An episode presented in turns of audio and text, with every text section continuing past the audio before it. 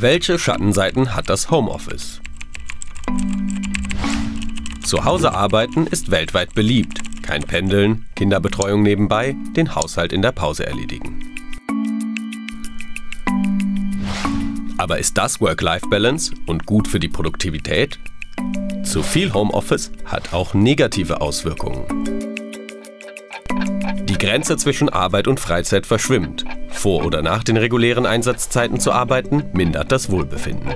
Genau das passiert schnell im Homeoffice. Schnell noch eine Mail schreiben, nachdem die Kinder im Bett sind. Abgeholt vom Kindergarten hat man sie ja flexibel während der Arbeitszeit. Eine Work-Life-Balance-Falle. Schafft man es, die Arbeitszeiten einzuhalten, kann die Flexibilität aber zufriedener machen. Und entgegen den Vorurteilen sind Heimarbeiter engagierter als reine Büroarbeiter. Doch je häufiger zu Hause gearbeitet wird, desto höher der Stress.